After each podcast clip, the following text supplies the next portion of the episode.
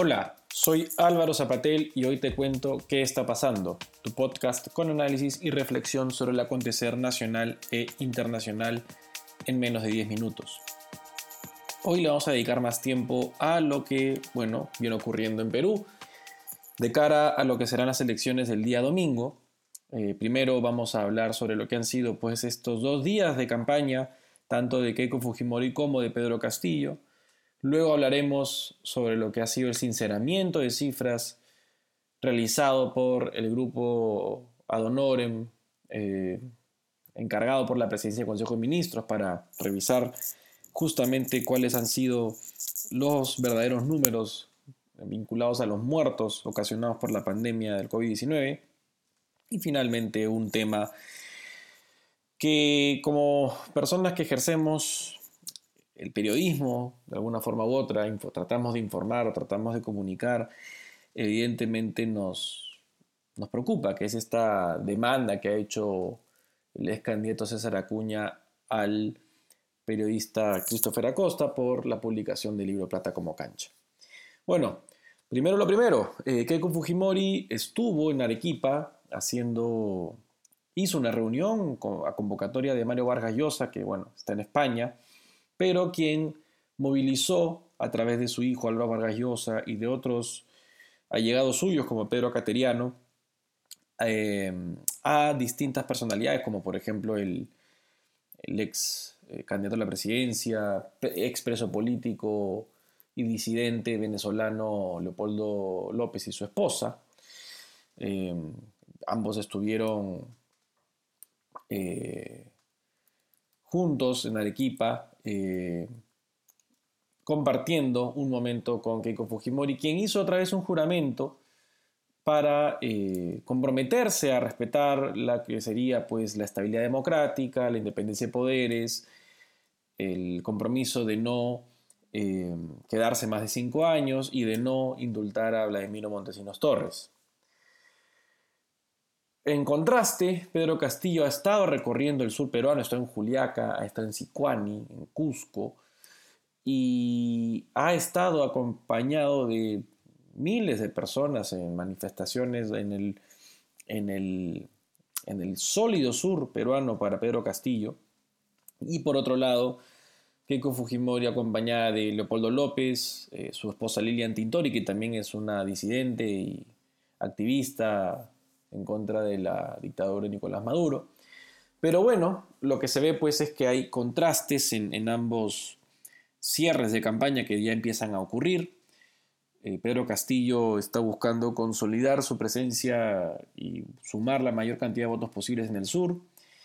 Keiko Fujimori ha buscado vencer las dudas una vez más sobre lo que sería su compromiso con la estabilidad, la democracia y el respeto a los poderes del Estado, en particular el legislativo y el judicial.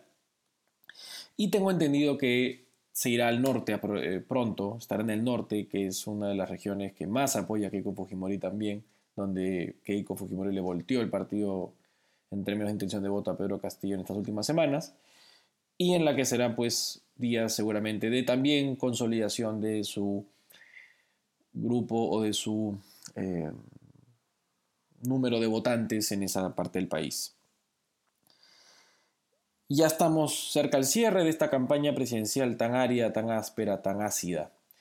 Y ambos candidatos pues se enfrentan sendos cuestionamientos que les han costado mucho vencer y les cuesta mucho vencer. Así que nada está de más en cuanto nosotros como ciudadanos podamos exigir que ambos candidatos se comprometan a cumplir con lo que prometen que harán o que prometen no hacer, pero finalmente todo va a decantarse en lo que sería la credibilidad que le vayamos a conferir a uno de los candidatos y eso finalmente responde a cada uno de nosotros. En segundo lugar, como comentábamos, se ha sincerado la cifra de muertos producto de la pandemia COVID-19. El MINSA, la sala situacional y el SINADEF, que es la base de datos de defunciones del Ministerio de Salud, contaba aproximadamente 70.000 muertos eh, a causa del COVID-19 entre marzo del 2020 y la fecha. Este grupo encargado por la Presidencia y Consejo de Ministros ha resuelto que la real cifra de fallecidos por COVID-19 son 180.000 personas. Ocurre que el MINSA recogía solamente los datos de aquellas personas que habían sido adecuadamente identificadas como casos sintomáticos, ¿no? que habían pasado una prueba PCR y que habían sido catalogados tal cual como infectados por COVID-19. Pero en, este, en esta proyección lo que se ha hecho pues, es estimar también aquellos casos de personas que no fueron identificadas como infectadas a tiempo, como casos positivos y que muy posiblemente murieron a causa del COVID-19 sin pasar por el radar del MINSA. Entonces, esto no hace sino pues demostrar lo catastrófica que ha sido la gestión de la pandemia en el Perú. El Perú pasa a ser el país con más muertes por millón de habitantes en el mundo. Eh, evidentemente en volumen existen otros países con más, con más cantidad de muertos, Brasil por ejemplo, pero eh, cabe decir que para un país de 30 millones de personas como el nuestro esa cifra es escalofriante. ¿no? 180 mil personas son aproximadamente 5, sí, aproximadamente 5 estadios nacionales, ¿no? llenos de personas que han muerto en la pandemia. Entonces nos llama la reflexión porque claramente también son estas enormes deficiencias estructurales que tiene nuestro país la que nos lleva o lleva a muchas personas a también querer pues buscar un voto de cambio radical, ¿no? Y, es eso pues justamente lo que nos exige a nosotros como ciudadanos transformar para evitar que esa sea la válvula de escape que busque mucha, mucha de la población.